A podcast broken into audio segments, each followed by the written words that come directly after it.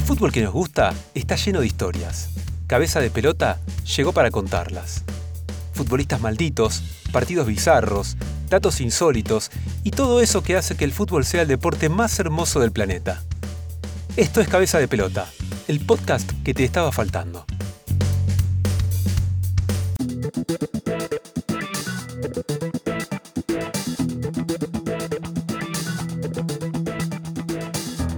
Hola, hola, hola, ¿cómo andan? ¿Cómo los viene tratando la cuarentena? ¿Se están bancando bien el encierro o ya les está costando un poquito y tienen ganas de salir? Bueno, hay que tener paciencia venimos bien, yo creo que cada vez falta menos, pero tenemos que seguir portándonos bien, haciendo bien las cosas para poder cuidarnos entre todos, así que mejor sigamos quedándonos en casa. Bienvenidas y bienvenidos a esta tercera edición del podcast de Cabeza de Pelota. Mi nombre es Bruno Correa y hoy te quiero contar, eh, o al menos tratar de hacer un pequeño repaso por la historia del fútbol femenino en la Argentina, la explosión que ha tenido en los últimos años y tratar de pensar un poco cuál puede ser su futuro, teniendo en cuenta que la crisis que está generando el coronavirus puede este, impactar seguramente, va a impactar y mucho.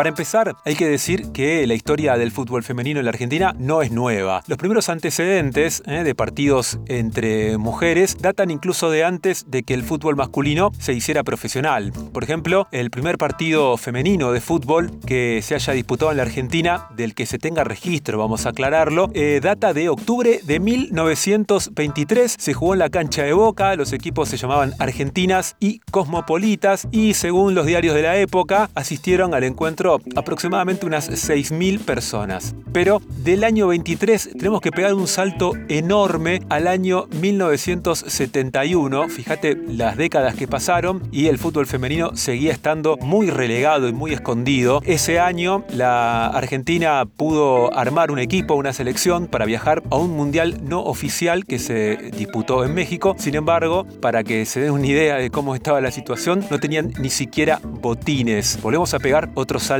bastante largo en el tiempo para irnos al año 1991. Ese va a ser un año clave para el fútbol femenino, no solamente en la Argentina, sino también en todo el mundo, porque la FIFA organiza lo que fue el primer campeonato mundial, la primera Copa Mundial femenina que se jugó en China, y también se disputó el primer campeonato sudamericano femenino en Brasil. La FIFA aprovecha también esta ocasión para empezar a meterle un poquito de presión a las asociaciones y federaciones de los diferentes países para que se pusieran un poquito las pilas y empezaran a de darle un marco más, más legal y más oficial a las competencias entre mujeres. Por eso, en la Argentina, en ese año 1991, la AFA finalmente oficializa el fútbol femenino y en octubre de ese año comenzó el primer torneo oficial organizado por AFA, del cual formaron parte apenas ocho equipos y del cual fue campeón River Plate. Otro salto pego hasta el año 2017. Eh, me detengo en este año especialmente porque fíjate todo el tiempo que pasó y todavía seguía siendo eh, una competencia realmente muy olvidada, muy, discriminada, la del fútbol femenino. Ese año la selección argentina tuvo que realizar un paro porque no tenían camisetas, no tenían cancha donde entrenar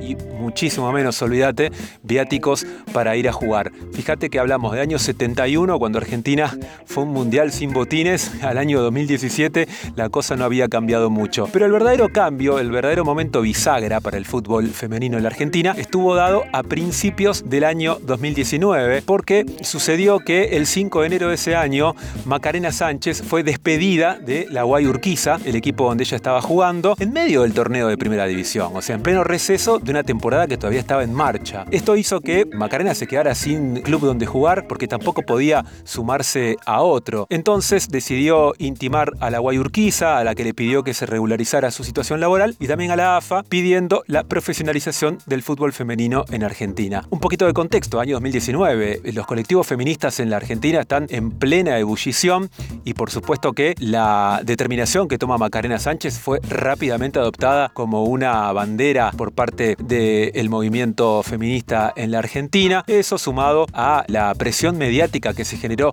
alrededor de esta situación hizo que el 13 de marzo el presidente de la AFA, Claudio Chiquitapia, finalmente decidiera la profesionalización del fútbol femenino en la Argentina. Para los que quizás no lo recuerden, ese día se firmó un convenio con futbolistas argentinos agremiados en el cual se obligaba a los clubes de la Liga de Primera División del fútbol femenino de Argentina que tuvieran como mínimo ocho contratos de profesionalismo para sus jugadoras. Pasó un año ya de esta situación, por eso yo le pregunté a Yelén Puyol, que es periodista y futbolista y autora del libro ¿Qué jugadora? Un siglo de fútbol femenino en la Argentina, qué cosas cree que cambiaron para bien para las futbolistas aquí en la Argentina con la profesionalización del fútbol. Me parece que se avanzó en un montón de conquistas y, derechos, ¿no? Bueno, sin dudas que se haya instaurado la profesionalización en el fútbol femenino, que tembló en estos últimos días, es un avance histórico. Nunca hasta, hasta este momento de la historia en Argentina las mujeres futbolistas habían sido consideradas trabajadoras. Después creo que eso otorga o tiene un montón de derivaciones, ¿no? Que implican crecimiento, bueno, lo que pasó en el último mundial con Argentina y con un montón de gente siguiendo esa selección. Creo que, bueno, en la Copa América, la medida que tomaron las jugadoras de, protesta de hacer el topollillo, también tuvo mucho que ver y tuvo mucha incidencia en, en que se haya, no masificado, no sé si hablar de masificación, pero sí crecido un montón en cuanto a visibilización. En eso también está bueno destacar que fueron las propias jugadoras, acompañadas obviamente con una articulación con los feminismos en las calles y en las canchas, las que conquistaron todos estos avances. Hay algo que no se ve y que tiene que ver con la identidad y me parece que hasta este momento histórico, o sea, habiendo escrito e investigado sobre la historia de las mujeres en el fútbol argentino sobre todo, nunca antes era una posibilidad para ellas asumirse futbolistas Tenerlo como identidad, cuando te preguntan eh, vos qué sos, contestar futbolista, ¿no? Que esa sea parte de tu identidad. Me parece que con todos los avances que se lograron, eh, eso aparece como un mundo posible y abre otros mundos, ¿no? Porque pone, genera una transformación social, sin dudas, en materia de género y de derechos vinculados a las identidades diversas, pero también tiene una perspectiva de futuro inmensa porque, bueno, las niñas empiezan a, a tener referencias, empiezan a ver futbolistas, que antes no pasaba. De hecho, cuando yo era chica no sabía que existían mujeres que jugaban al fútbol. Y entonces pueden desear ser jugadoras.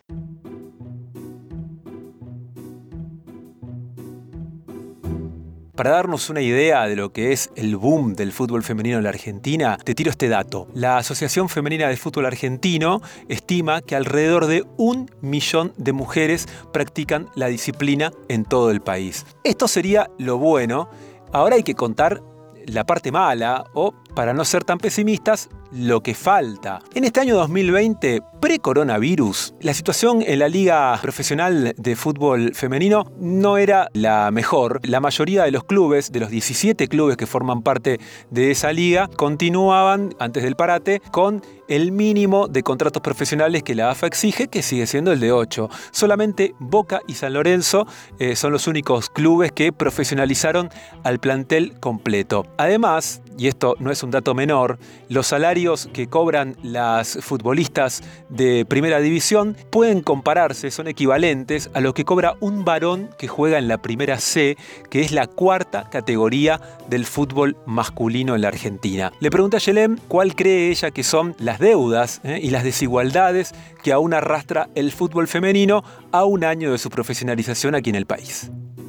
Faltar, faltan un montón de cuestiones, ¿no? Bueno, de hecho en los últimos días la profesionalización tembló de alguna forma, todavía no está muy claro en panorama. E, eso marca un poco la inestabilidad que tiene el fútbol femenino, ¿no? Eh, hay muchísima desigualdad y muchísima desigualdad que se da también al interior del fútbol femenino, entre los equipos que, no, no voy a decir poderosos, porque no, no, no creo que tengan que ver con eso, pero sí que más invierten en la disciplina y cómo se nota en la cancha con las que menos, los que menos invierten, ¿no? En ese sentido sigue habiendo todavía eh, mucha violencia por parte de los clubes para con las jugadoras, con deudas de salario, con ceder poco material para el entrenamiento, con no habilitar eh, los espacios de entrenamiento, pero tampoco las canchas principales. La lista es muy larga, que todavía queda muchísimo, es imposible hablar de igualar la cancha. Bueno, y en medio de todo este panorama bastante complicado cayó el coronavirus, la pandemia, la cuarentena obligatoria y el parate total del fútbol que puso al fútbol femenino aquí en la Argentina en un cierto riesgo y que si no fuera por la reacción de las futbolistas, la AFA estaba avanzando en la posibilidad de quitarle el subsidio a los clubes para que paguen parte de esos contratos profesionales. Además, hay un informe del Sindicato Internacional de Futbolistas, FIFPRO, que advierte que esta crisis del coronavirus puede constituir una amenaza directamente a la existencia del fútbol femenino por la falta de contratos escritos, por la duración a corto plazo de esos contratos, la falta de seguro de salud y de cobertura médica y la ausencia de protecciones básicas para las trabajadoras. Sobre esta crisis y sobre lo que puede pasar en el futuro, opina Ayelen Puyol. Yo creo que eh, hay que pelear muchísimo para que no se retroceda, para que no haya una marcha atrás en todo lo que se avanzó. En el informe de FIFPRO es bastante, marca una alerta en este sentido, ¿no? Incluso menciona, bueno, hay un club inglés de fútbol femenino que ya cerró eh, por, por, la crisis que, que, ocasiona esta pandemia y que tiene a las futbolistas como las más perjudicadas. En un mundo en el que ellas son las que menos ganan, las que eh, tienen situaciones inestables y de precariedad en la contratación, muchas no tienen obras sociales, como bueno, ¿cómo va a afectar esto a la disciplina? La verdad que el panorama no es muy alentador. Lo que sí es alentador es la unión de, las protagonistas, me parece, la posibilidad de que se organicen colectivamente para, para defender lo conquistado hasta ahora.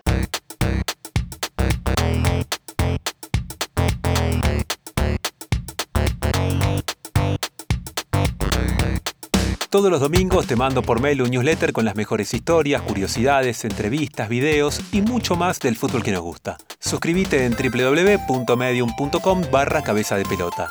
El primero puede que te llegue como spam, así que por las dudas, chequealo. Esto es todo por esta semana, amigues. Espero que hayan disfrutado el episodio. Yo le quiero agradecer muy especialmente a Yelén la buena predisposición y la buena onda para participar respondiendo mis preguntas. Para los que quieran, pueden conseguir su libro donde hace un repaso muy interesante de la historia del fútbol femenino en el país. Por lo pronto, nosotros nos volvemos a encontrar la semana que viene. ¿eh? Quédense en casa, pásenla bien, cuídense mucho y será hasta el próximo encuentro.